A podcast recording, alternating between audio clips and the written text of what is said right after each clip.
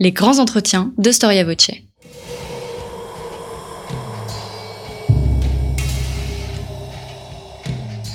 Une émission de la rédaction de Storia Voce.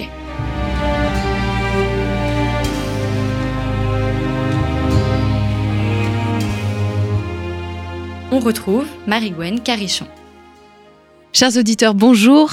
Bonjour et bienvenue sur Storia Voce pour une nouvelle émission de nos grands entretiens et je commencerai avec une introduction un petit peu plus longue que d'habitude dans la mesure où cette émission est enregistrée dans le cadre de notre partenariat avec la revue Histoire et Civilisation. Alors, éditée par Le Monde et National Geographic, la revue Histoire et Civilisation vous fait parcourir tous les mois 5000 ans d'histoire de l'Antiquité à l'époque contemporaine. Vous pouvez vous abonner via le site internet histoire et civilisation.com et laissez-moi commencer cette interview par une citation.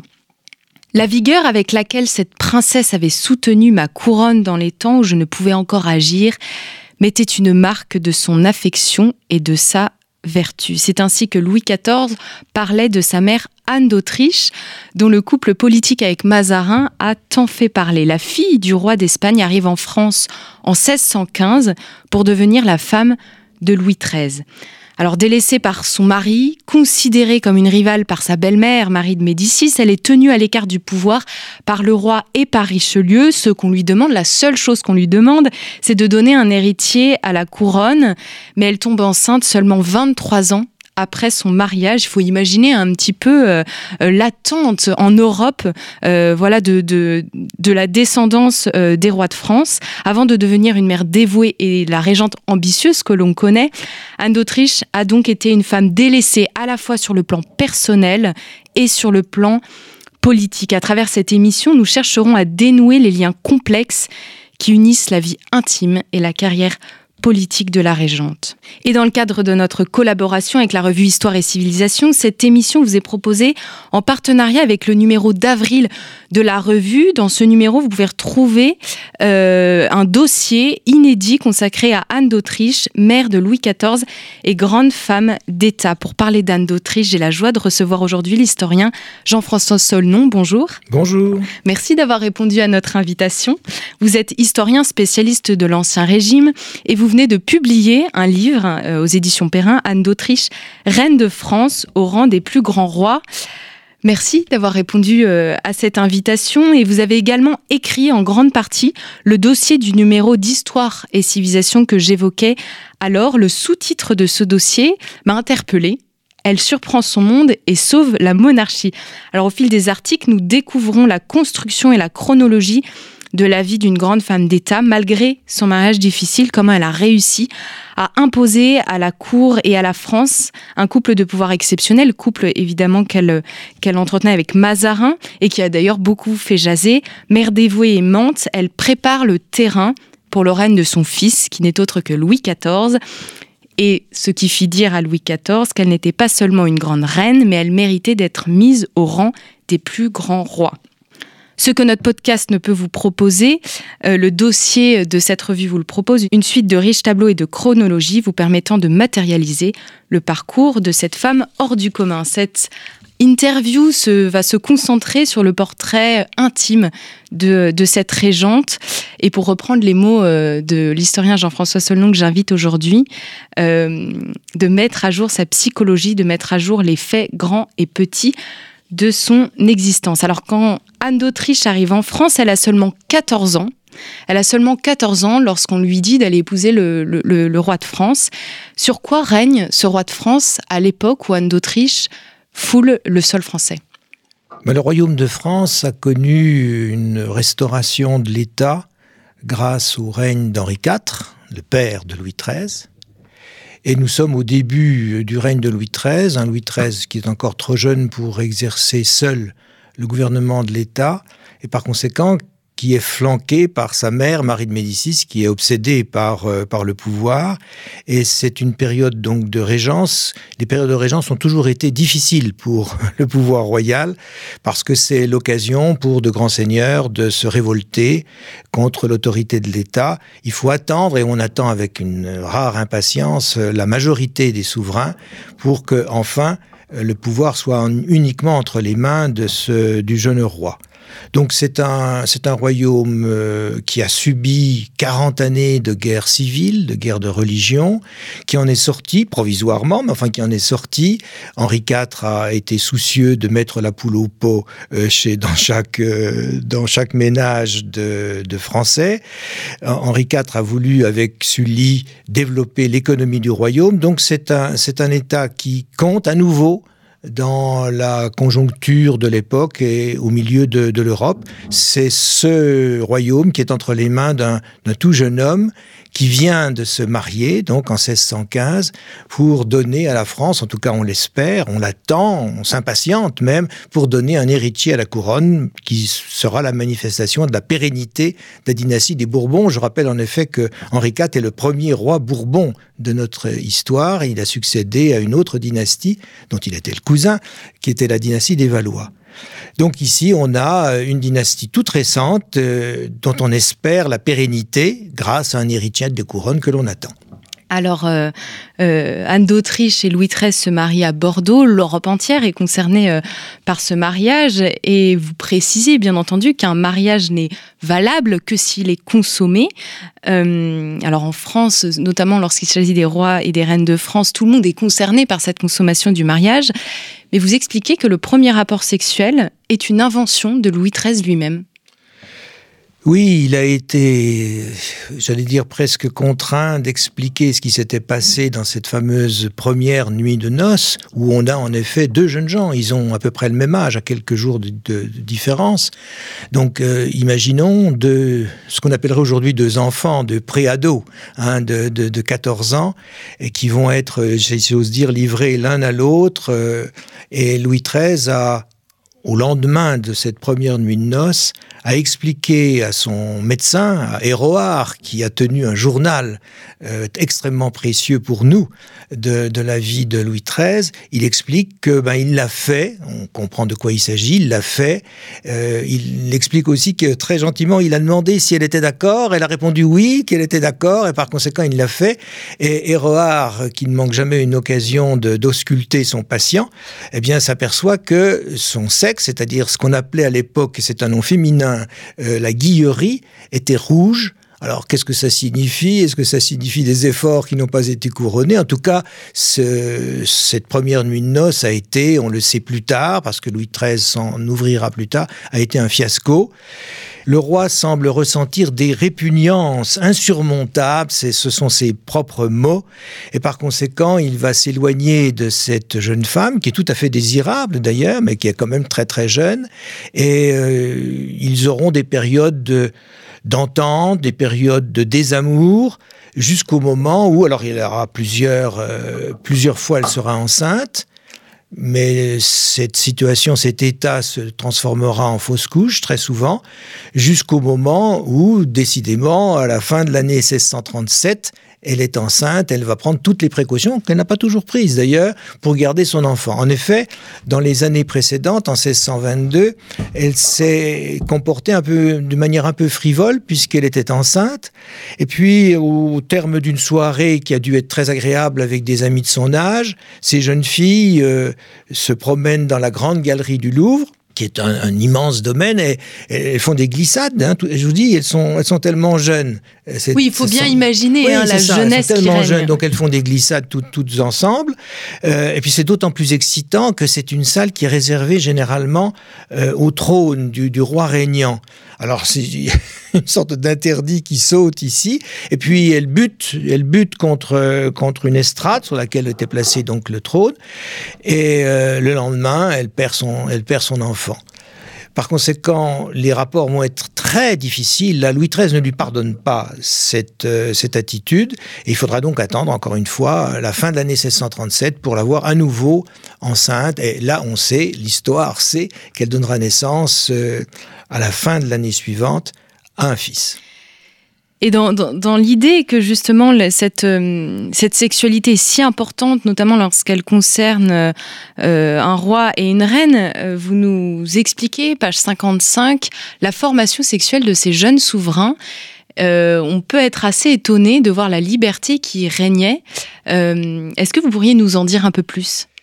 Oui, c'est un mélange entre la condamnation de la chair par l'Église et par les prédicateurs et par les confesseurs, qui sont nombreux autour du roi comme autour d'Anne d'Autriche. Ce sont d'ailleurs des Espagnols autour d'Anne d'Autriche. Donc il y a la condamnation de la chair et en même temps il y a une sorte de liberté de ton et de, parole euh, que l'on ne trouve plus aujourd'hui d'ailleurs. Et par conséquent, on a affaire à des témoignages extrêmement crus euh, il y a des choses qui sont plutôt élégantes et des choses crues. Les choses élégantes, c'est par exemple lorsque le roi euh, vient rencontrer sa femme le soir, vient coucher avec sa femme, on dit qu'il met le chevet chez sa femme. Il y, a des, formules plaisantes. Et puis il y a des formules moins plaisantes, en tout cas plus crues, euh, qui expliquent un peu comment les choses se, se, font. Alors, les jeunes gens ou les jeunes princes sont quelquefois déniaisés par une dame de la cour. Euh, ça a été le cas de Louis XIV d'ailleurs. Il, sera déniaisé par une dame euh, proche de, sa mère. Euh, Madame Cato, celle qu'on appelait Cato la Borgnesse, qui déjà nous me fait un peu de recul par rapport au personnage. Louis XIII, non. Louis XIII, non, parce qu'il n'en manifeste pas le goût, et aussi parce que son confesseur le lui interdit. Par conséquent, il faut toujours avoir en tête, on a affaire à un préadolescent qui ne sait rien des choses sexuelles, qui ne sait rien des choses de l'amour, et de qui on attend évidemment des prouesses, en tout cas de réussir à, à faire de sa femme une femme enceinte d'un enfant. Et euh, Louis XIII va finir par honorer sa femme grâce à l'un de, ses camarades, parce qu'il faut imaginer que les cours d'Europe, c'est ce que vous expliquez très bien, parlent et discutent autour de ce mariage non consommé et poussent le roi vers le lit de sa femme. Euh, et enfin, au bout de quatre ans, euh, c'est ce que vous nous dites, au bout de quatre ans, euh, les, les, époux euh, se donnent l'un à l'autre et s'ouvre une courte lune de miel. Oui, la lune de miel est courte, c'est vrai, parce que le Louis XIII va, reprendre un peu son attitude à l'égard des femmes. Louis XIII est un, est un personnage qui est à l'aise en compagnie, dans des compagnies masculines. Et il a fait de certaines personnes de son entourage ce qu'on pourrait appeler des favoris. Euh, je n'en dis pas davantage parce que ben, parce qu'on n'en sait rien, bien entendu. Mais il est vrai, ce qui surprenait les gens, c'est qu'ils pouvaient euh, faire ami-ami avec des gens, comme on disait à l'époque, des gens de peu. C'est-à-dire euh, quelqu'un qui s'occupait des chiens, qui s'occupait de la chasse, etc. Et puis il en a changé souvent. Alors il y a des gens qui n'ont pas, il y a des personnages qui n'ont pas laissé un nom inoubliable dans l'histoire, mais je pense qu'il est bon de citer euh, celui de Claude de Saint-Simon, parce que c'est le père du mémorialiste, et qui était un chasseur, euh, et il a partagé des, des, jours d'intimité, surtout quand il s'agissait de la chasse, avec Louis XIII. Louis XIII a également un favori qui s'appelle le duc de Luynes, qui a 20 ans de plus. Hein. Donc, euh, et c'est Luynes qui pousse Louis XIII, d'ailleurs, dans, dans le lit de sa femme pour que, enfin, Anne d'Autriche puisse porter un enfant. Et il est vrai que toutes les chancelleries d'Europe de, sont à l'affût. Aujourd'hui, on a un peu tendance à considérer que ce sont des choses un petit peu marginales, euh, d'anecdotes, de, de petites histoires. C'est pas le cas dans la mentalité de l'époque. Il est très important de savoir que le royaume de France va avoir un héritier. Et c'est ce qui se passe seulement en 1638. Oui, vous citez le nonce apostolique euh, à Paris, le cardinal, le cardinal Bendi Vogolo, qui dit, je cite, La reine est toujours dans l'attente de cette bienheureuse nuit que le roi devra passer avec elle, nuit qui ne finit point d'arriver. Alors il y a une expression euh, que vous citez dans votre, votre livre, en France on naît, on accouche, on meurt en public. Euh, Est-ce que ça veut dire que la vie intime n'existe pas, la vie euh, privée euh, pour ses souverains et notamment pour Anne d'Autriche? La vie privée est soumise euh, aux intérêts de l'État et par conséquent on accouche en public. On accouche en public et on comprend pourquoi d'ailleurs. Euh, il s'agit d'éviter des substitutions d'enfants et ça c'est un phénomène que l'on va voir euh, se perpétuer jusqu'aux accouchements de Marie-Antoinette à la fin du XVIIIe siècle.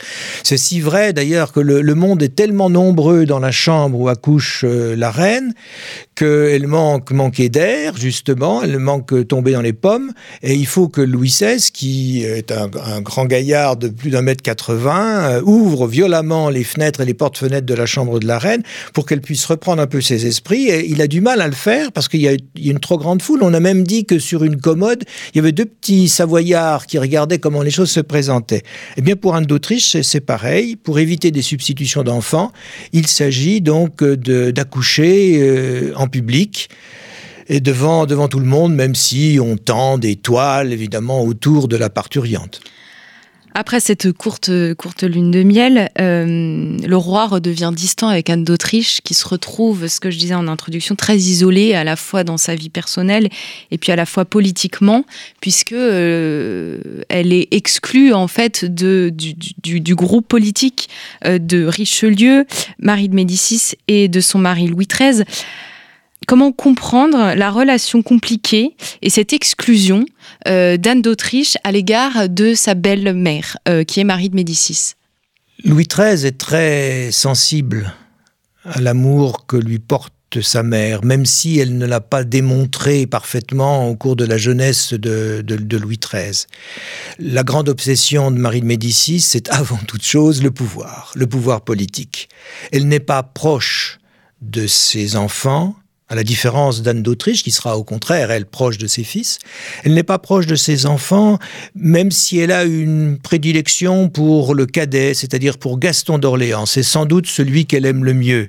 Mais elle n'a pas, elle n'a pas su créer des liens étroits entre le jeune Louis XIII et elle, pour des raisons d'ailleurs d'ambition. Et à deux reprises, on assistera même à ce qu'on appelle la guerre de la mère et du fils. Et euh, il est vrai que dans les cérémonies officielles de la cour, euh, Louis XIII, entre sa femme et sa mère, donne l'avantage à sa mère. Et Anne d'Autriche est obligée d'accepter évidemment une sorte de seconde place. Car à l'époque, quand en France on disait la reine, on ne pensait pas à Anne d'Autriche, on pensait à Marie de Médicis. Alors il faut essayer d'imaginer ce que pouvait ressentir cette jeune femme qui était négligée par euh, son mari et qui connaissait à Paris une sorte de, ce qu'on pourra appeler une sorte de désert affectif. Or, elle a été profondément marquée sur le plan affectif, puisqu'elle a perdu sa mère à l'âge de 10 ans, et j'ouvre le livre d'ailleurs sur le décès de sa mère, elle a 10 ans, ensuite elle, est sans doute très aimée de son père, le roi d'Espagne Philippe III, euh, qui va lui confier quelques missions de représentation, et elle arrive à Paris, où elle ne peut pas avoir un appui auprès de, sa belle-mère pour ces raisons euh, politiques, avec un mari qui la néglige, et aussi l'absence de rôle politique. Enfin, Anne d'Autriche n'est jamais rentrée dans le Conseil du roi alors que Marie de Médicis en fait partie et essaye d'ailleurs de, tirer les ficelles de cette institution. Par conséquent, euh, elle est véritablement un personnage secondaire. Il est tellement secondaire, ce personnage, qu'on pense que, je ne veux pas anticiper sur d'autres euh, questions, mais lorsque meurt Louis XIII, on pense que ce va être une, régente un peu soliveau, euh, qui n'aura qu'à satisfaire les ambitions des uns et des autres, parce qu'elle n'est pas acclimatée à la vie politique française. Anne d'Autriche n'a aucune ambition lorsqu'elle arrive en France. Politique, j'entends. Anne d'Autriche a 14 ans, hein, ne se mêle pas de géopolitique. Elle sait, elle est infante d'Espagne. Peut-être faudrait-il préciser son titre. On l'appelle Anne d'Autriche en France, mais elle ne vient pas de Vienne. Elle vient de, vient de Madrid. Tout simplement parce qu'elle appartient à une dynastie, à une maison, comme on doit dire, la maison des Habsbourg, qu'on appelle aussi la maison d'Autriche. Et dont une branche règne sur le Saint-Empire romain germanique et l'autre branche sur le trône des Espagnes. Donc c'est ainsi qu'on l'appelle Marguerite d'Autriche et on fera de même d'ailleurs avec euh, la femme de Louis XIV qui est sa propre nièce d'ailleurs, et qui s'appelle Marie-Thérèse d'Autriche. Anne d'Autriche, à son arrivée euh, en France, n'a pas de connaissances géopolitiques, sauf, sauf qu'elle sait une chose, c'est qu'elle vient d'un pays qui est la première puissance du monde.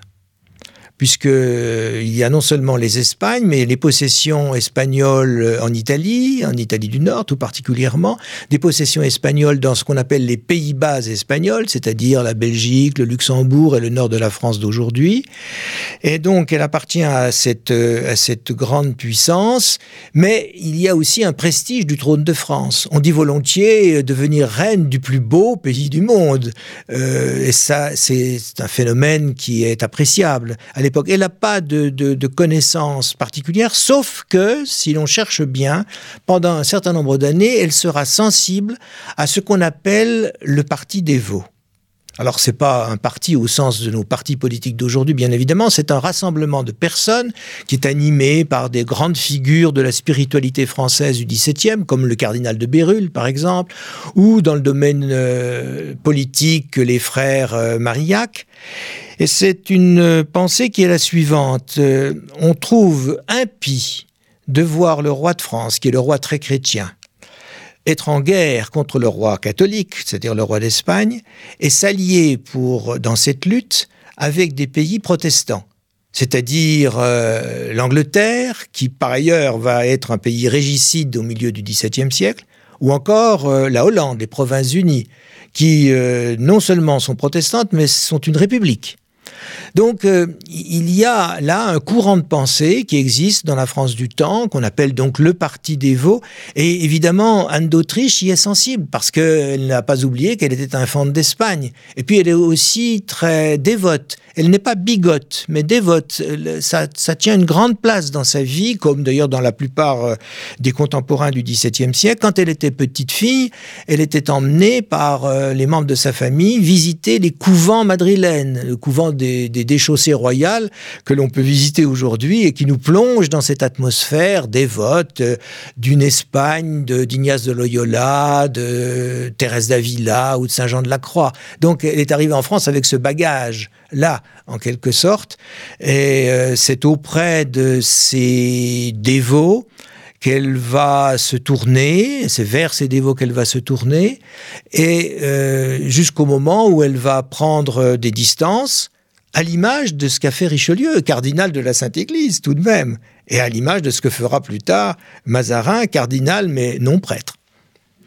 Alors c'est vrai qu'elle elle, lie des amitiés à la fois avec des, des, des, princesses qui ne plaisent pas, qui ne sont pas toujours au goût du, au, goût du roi Louis XIII. Euh, elle est proche du parti Vaux et puis elle correspond euh, avec l'Espagne pendant la guerre et ça lui vaudra euh, une humiliation par Richelieu. Richelieu qui méprise, qui redoute cette Anne d'Autriche.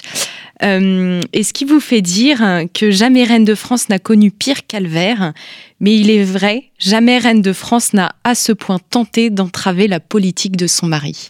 Oui, c'est un sujet plutôt délicat parce qu'elle a été mêlée en effet à un certain nombre de complots qui visaient pas moins à remplacer Louis XIII par quelqu'un d'autre, euh, disons, euh, mettre Louis XIII à la retraite, et puis s'en prendre physiquement au cardinal de Richelieu. Donc ce n'est quand même pas rien elle a été d'une imprudence folle dans ce domaine-là, euh, prétend, prétend son nom en quelque sorte. Euh, je ne veux pas passer en revue les innombrables complots qui ont été montés contre Richelieu, mais en effet, elle va correspondre avec sa famille alors que euh, la maison des Habsbourg est en guerre contre la France. Alors, il faut regarder ça, les choses d'un petit peu plus près. D'abord, lorsqu'elle a quitté l'Espagne à 14 ans euh, pour le royaume de France, son père, qui, était très peiné de la disparition de, comme ça de sa fille, c'est bien qu'il ne la verra jamais, Philippe III d'Espagne, euh, qui est un souverain, on l'appelait le roi qui dort, il faisait gouverner, d'ailleurs ses favoris. Euh, Philippe III lui envoie un mot en lui disant J'espère que vous allez continuer à prendre des nouvelles de votre famille et puis que nous allons établir euh, une correspondance entre, entre Madrid et Paris. D'autant que le roi d'Espagne n'a pas une très haute idée du roi de France. Ce qui lui déplaît, c'est de savoir que Louis XIII est surtout inféodé à sa mère, et on retrouve Marie de Médicis. Donc c'est un souverain qui n'a peut-être pas beaucoup, pense-t-il, de personnalité, et il compte un peu sur sa fille pour euh, non pas avoir des renseignements, mais pour savoir comment les choses se, se présentent à la cour de France. Et puis on a même vu aussi un autre épisode où c'est Louis XIII lui-même qui demande à sa femme de correspondre avec euh, le roi d'Espagne de l'époque, c'est-à-dire Philippe IV, qui est le frère euh, d'Anne d'Autriche. Il n'en reste pas moins que je ne veux pas l'exonérer de ses imprudences qu'elle a pu commettre et euh, qui sont venues bien entendu aux oreilles de Richelieu, parce que Richelieu est à la tête d'un réseau d'espionnage fantastique. Par conséquent, il sait que Anne d'Autriche correspond avec l'Espagne. Alors, il ne sait pas où elle le fait, ni euh, quels sont ses interlocuteurs.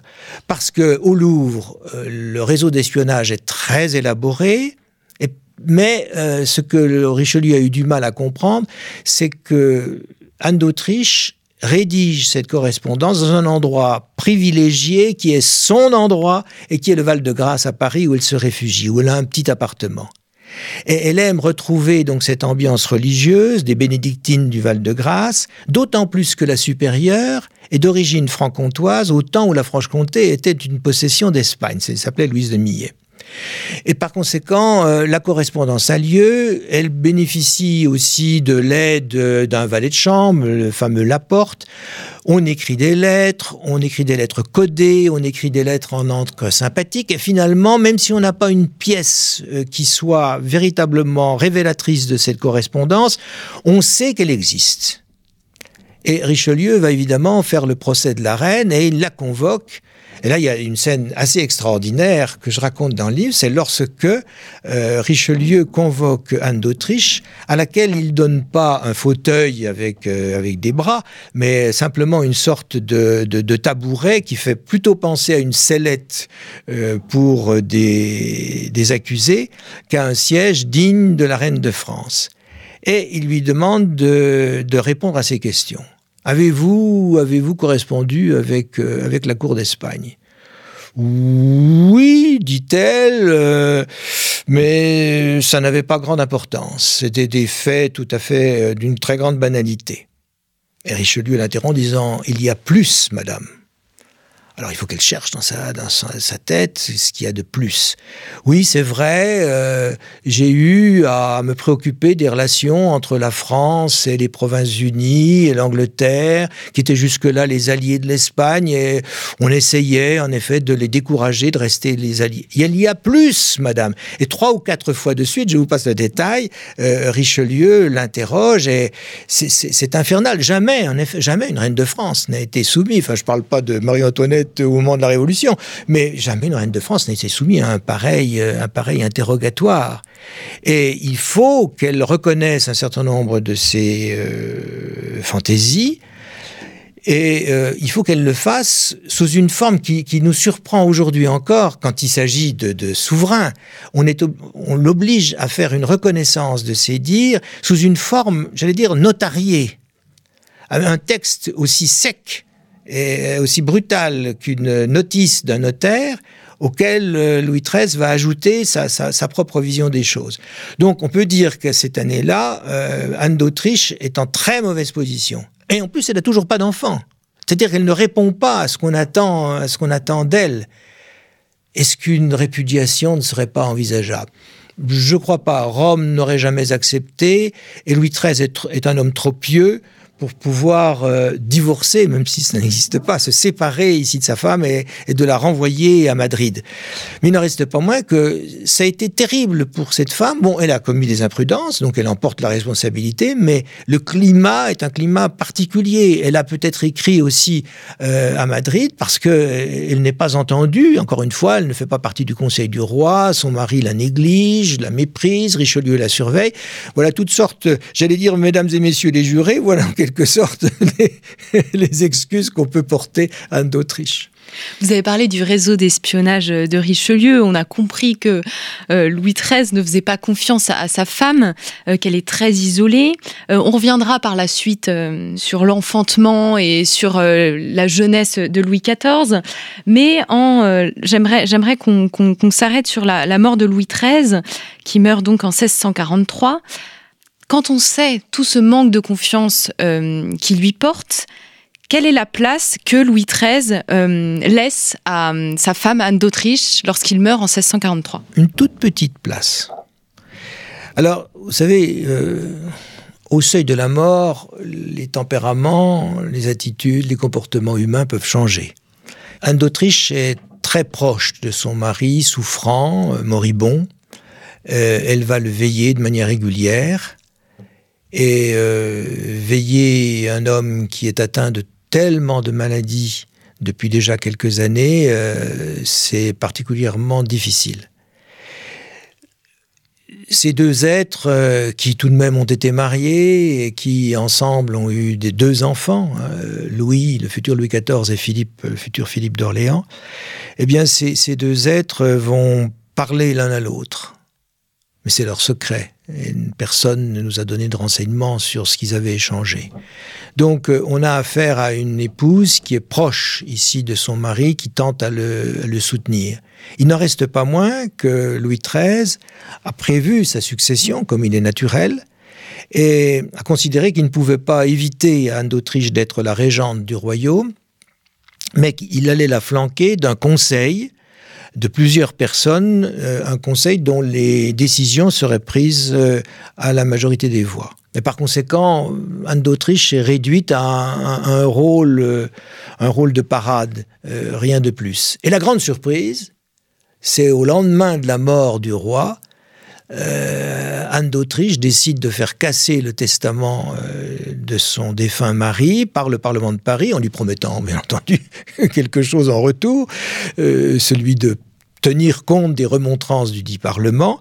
Et euh, le testament étant cassé, la reine reçoit la régence pleine et entière, et on s'attend, bien entendu, puisque c'est une femme, on considère qu'elle n'est sans doute pas capable de, gouverner toute seule, on attend qu'elle nomme auprès d'elle une sorte de Premier ministre. On disait pas ça à l'époque, on disait principal ministre. Et il y a des gens qui attendent. Alors il faut imaginer à la cour de France, dans le bruissement de la cour et des courtisans, où chacun estime pouvoir être en droit de demander la, succession euh, de, de, de, Richelieu, et euh, il, y a des, il y a des bruits il y a des noms qui sont sur toutes les lèvres, les, ambassadeurs étrangers sont présents, ils sont attentifs parce que c'est le sort de la France qui est en cause. Et là, on apprend aux surprises qu'il s'agit d'un personnage qu'on connaît assez mal, qui est un cardinal, qui s'appelle le cardinal de Mazarin. Or, si on réfléchit un peu, on sait que Mazarin est le fils spirituel de Richelieu, que Richelieu l'a recommandé à Louis XIII, et que Louis XIII est tout prêt à, flanquer sa, son, son, épouse de ce, de ce cardinal qui n'est pas prêtre, mais qui a une très grande connaissance des cours européennes, qui est très habile dans le domaine de la, de la politique étrangère, et qui est tellement différent du caractère de Richelieu. Mazarin, Mazarin est un homme qui est toute souplesse. On a une page merveilleuse du cardinal de Retz qui fait la, comparaison entre Richelieu et Mazarin. Autant Richelieu ses adversaires du regard, autant celui-ci est souple et, écoute.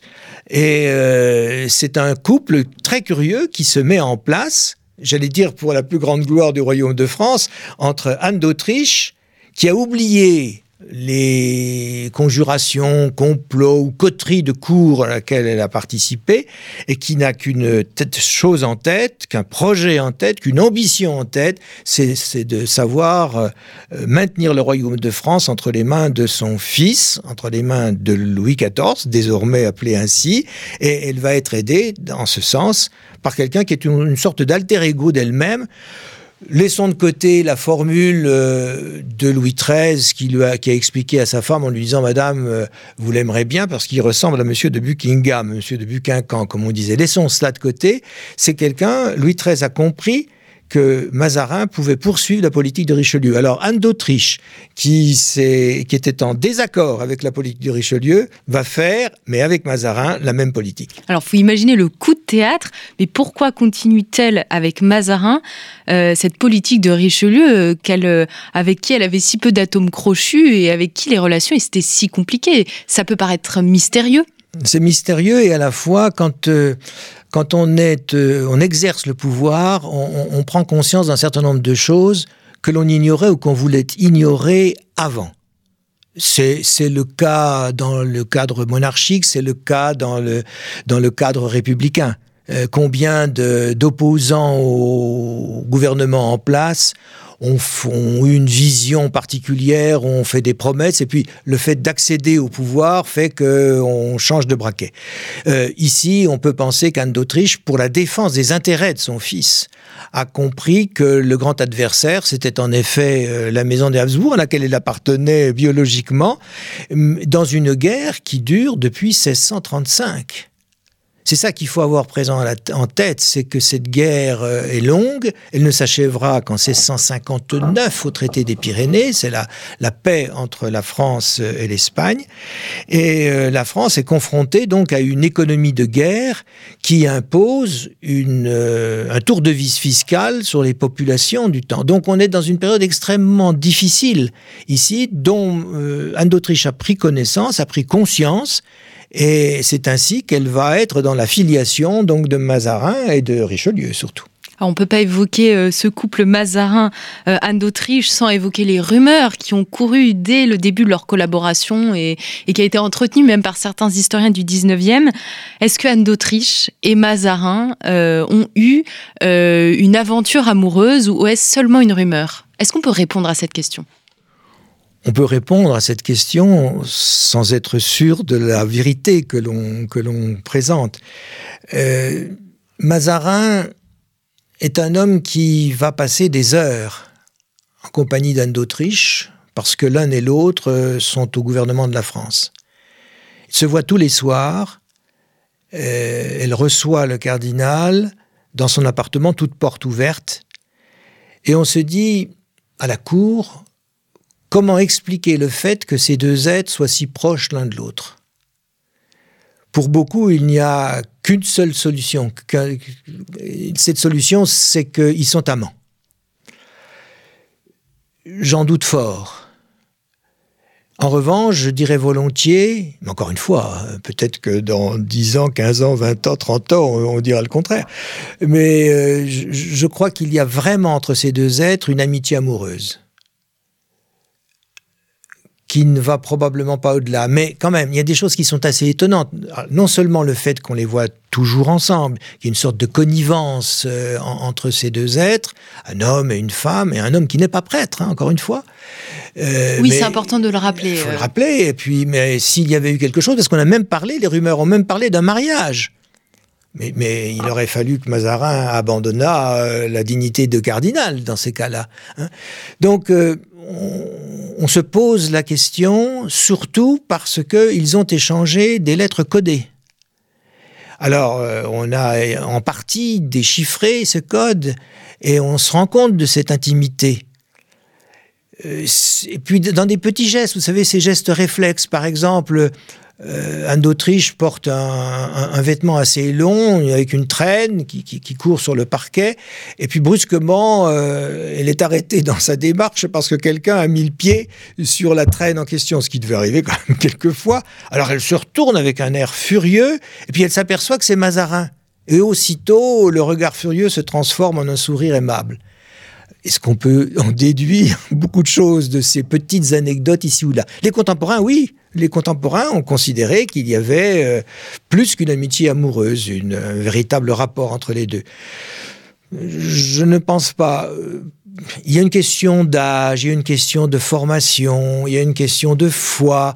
Bref, il y a toutes sortes de raisons qui militeraient contre euh, une véritable idylle entre, entre les deux avec euh, le passage à l'acte en quelque sorte. Ce qui est sûr, c'est que Mazarin et surtout Anne d'Autriche est une véritable héroïne de fiction, la parfaite héroïne de fiction. Et sur le sujet, je vous invite, euh, chers auditeurs, à vous reporter à l'article du numéro euh, qui consacre un dossier à Anne d'Autriche de la revue Histoire et Civilisation, page 54. Anne d'Autriche étonne, elle étonne parce que pendant, vous l'expliquez très bien, pendant de nombreuses années, elle est dans l'ombre, elle est délaissée, et puis elle devient euh, une femme d'État, un homme d'État, euh, presque un, souverain. Euh, elle prépare le terrain pour, pour son fils Louis XIV. Alors on l'a dit, elle, elle tombe enceinte après 23 ans de, mariage. donc l'Europe se réjouit, bien entendu, enfin une grossesse qui, arrive à son terme. Et vous expliquez que le, ça va pas forcément arranger les relations avec son, avec son époux Louis XIII, qui éprouve un petit peu de jalousie à cet égard lorsqu'elle voit cette femme comblée par la maternité Louis XIII est un grand roi, ne serait-ce que parce qu'il a donné, accordé sa confiance à Richelieu et que, non sans mal d'ailleurs, il a suivi les préceptes de Richelieu. Mais sur le plan personnel, c'est un curieux personnage. Euh, D'abord, euh, c'est un homme extrêmement ombrageux, c'est un taiseux, il faut dire qu'il bégait, donc euh, ça n'aide pas. Et puis, il est euh, impressionné, jaloux de la mécanique intellectuelle que représente Richelieu, de même qu'il est jaloux de, sa femme, surtout lorsque celle-ci est, très entourée. Alors on imagine bien qu'avec cette grossesse qui semble démarrer à la fin de l'année 37, euh, Anne d'Autriche est chouchoutée par euh, toutes les dames d'honneur ou dames d'atour euh, qui, l'entourent, et ça, Louis XIII supporte mal. Et lorsque le temps de l'accouchement arrivera, pour lui, il n'y a pas d'hésitation, il faut sauver l'enfant au détriment de la mère. Donc, euh, il est vrai que Louis XIII, d'ailleurs, Louis XIII, qui est, qui est, courageux au combat, hein, parce que c'est un roi soldat, est veule en famille, puisqu'il n'a jamais de reproche à faire directement à sa femme, il passe toujours par des intermédiaires. Et ça donne une coloration euh, un peu fâcheuse à son, à son tempérament. Et à partir du moment où sa femme est enceinte, alors que pour lui c'est tout de même euh, le moment le plus important peut-être de son existence, eh bien euh, il, reste, il reste jaloux de, des entours de sa femme et il reste... Jaloux de tout ce que sa femme peut susciter comme intérêt ou comme amitié à la cour de France. Alors si, euh, Louis XIII est très pudique, bon, ça ne veut pas dire qu'il ne tombe pas amoureux. Hein. Vous l'expliquez euh, dans le livre qu'il a des affections. Euh... Même des, amours platoniques à, plusieurs reprises. Il choisit mal hein, ses interlocutrices, puisque la première d'entre elles, Marie de Hautefort, c'est la blonde aux yeux bleus, et Marie de Hautefort euh, va être retournée, si j'ose dire, par euh, Anne d'Autriche, va devenir la confidente d'Anne d'Autriche, et ensemble, les deux coquines vont dire du mal de Louis XIII, l'une de son amant platonique et l'autre de son mari, parce que celui-ci, dans les conversations, il a fait des efforts, Louis XIII, il s'habille un peu mieux, euh, il se comporte un petit peu mieux pendant le temps de l'idylle avec euh, Marie de Hautefort, mais il ne reste pas moins qu'il ne cesse de parler de chasse. Alors c'est une conversation assommante, il parle de chasse, de vénerie, de chiens, etc. Et les deux femmes se rejoignent et, et se moquent un petit peu des obsessions euh, cinégétiques, si j'ose dire, de, de, Louis XIII. Et vous expliquez également dans, le livre et puis également dans le dossier euh, du, numéro Histoire et civilisation, euh, donc ces amours avec, euh, un, bel anglais qui, qui vient en France. Alors on pourra, on peut malheureusement pas euh, l'évoquer dans cette interview puisque euh, nous, nous, arrivons sur la fin. Euh, mais j'aimerais qu'on qu s'attarde un petit peu sur les affections de Louis XIV. Alors Louis XIV, c'est l'opposé de son père. Certes. Euh, comment Mar Anne d'Autriche va essayer de guider, d'imposer un mariage au regard de ce qu'elle elle a vécu? Ah ben, Anne d'Autriche est... préserve, préserve son fils Elle est heureuse de savoir que le mariage de Louis XIV avec sa nièce, enfin la nièce d'Anne d'Autriche, Marie-Thérèse d'Autriche, euh, s'est déroulé comme euh, il devait se dérouler. Donc la consommation a eu lieu dès la première euh, rencontre, la première nuit de noces. Elle en est ravie parce qu'elle se rappelle évidemment, elle, que la première nuit de noces a été un fiasco et que ça a duré assez longtemps. Donc elle est assez heureuse de, cette situation. Voilà un, un, jeune homme, parce que là encore, hein, il est jeune, enfin il a quand même plus de 14 ans, il a pas autour de 20. Euh, euh, ce, jeune homme est ardent euh, avec son épouse, et comme l'épouse est la nièce de la reine-mère, tout va, tout va très bien. Puis ensuite, elle s'inquiète parce que euh, Louis XIV a des, des, pulsions euh, amoureuses très très nombreuses et euh, il n'hésite pas à le montrer quand il est, par exemple, quand il fréquente de très près celle qui va devenir sa belle-sœur, Henriette d'Angleterre. Euh, il faut dire qu'Henriette d'Angleterre est un esprit extrêmement vif, amusant, etc.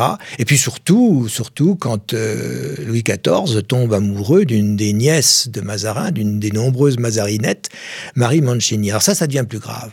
Ça devient plus grave parce que cette anecdote euh, tout, toute simple et bien, et bien connue euh, rencontre la grande histoire parce que c'est la fin de la guerre entre la France et euh, l'Espagne cette fin va être euh, magnifiée par la signature d'un traité qu'on appelle le traité des Pyrénées. Et dans ce traité des Pyrénées est compris le mariage euh, de Louis XIV avec, euh, avec, avec une autre infante d'Espagne, Marie-Thérèse. Et euh, Marie Mancini, évidemment, et son aventure se mettent en travers de, cette, de ce travail diplomatique qui est en cours. Et Anne d'Autriche va tout faire pour écarter Marie Mancini de, de Louis XIV. Alors, quand on est romantique, on est sensible évidemment à l'amour de ces deux jeunes gens, un amour euh, euh, désintéressé, un amour qui profite euh, d'ailleurs à, Louis XIV dans la mesure où Marie Mancini est une femme intelligente et cultivée. On peut dire que c'est le, premier instituteur de Louis XIV. Louis XIV a très peu lu dans son existence, mais il a beaucoup appris par la conversation. Et cette femme connaît les grands romans de chevalerie, connaît les auteurs latins, etc. Et par contre, puis en plus ils s'aiment, et puis ils sont jeunes. Je ne veux pas dire ils sont jeunes et beaux, c'est le cas de Louis XIV, c'est moins le cas de Marie Mancini. Marie Mancini. Et alors, euh, Anne d'Autriche se rend bien compte que là, il y a un péril considérable, parce que si le mariage ne se fait pas, eh bien peut-être que le traité des Pyrénées ne sera pas signé. Par conséquent, la grande histoire se mêle ici à l'histoire plus anecdotique. Une dernière question, euh, Jean-François Solnon. Il nous reste très très peu de temps.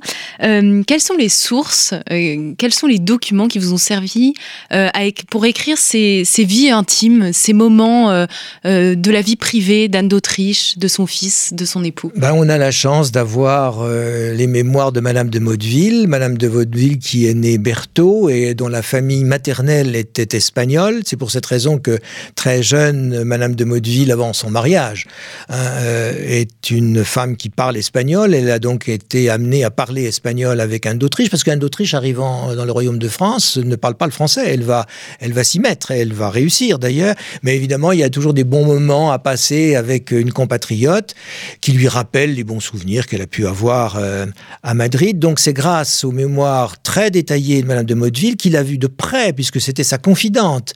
Elle était très proche d'elle. Alors il faut être attentif quand on fait de l'histoire son métier il faut regarder ça toujours avec beaucoup d'attention et d'esprit critique, mais il n'en reste pas moins qu'elle nous permet de rentrer dans l'intimité d'Anne d'Autriche et dans sa psychologie. C'est elle qui nous est le plus utile. Ajouter à cela les mémoires du cardinal de Ray et, et d'autres mémorialistes du temps, ça nous permet tout de même de rendre très vivante cette biographie. Merci Jean-François Solnon. C'est moi qui vous remercie pour votre accueil. Merci beaucoup. Je rappelle que vous venez de publier Anne d'Autriche, Reine de France au rang des plus grands rois, un livre qui est paru euh, récemment aux éditions Perrin. Et vous avez également rédigé une grande partie des articles du numéro d'avril de la revue Histoire et Civilisation, avec laquelle nous avons un partenariat. Je vous invite, chers auditeurs, à vous abonner via le site internet histoire et civilisation.com et bien entendu à dévorer euh, cette magnifique biographie d'Anne d'Autriche de Jean-François Solnon. Merci à toutes et à tous pour votre écoute et pour votre fidélité et à très bientôt pour une nouvelle émission de nos grands entretiens.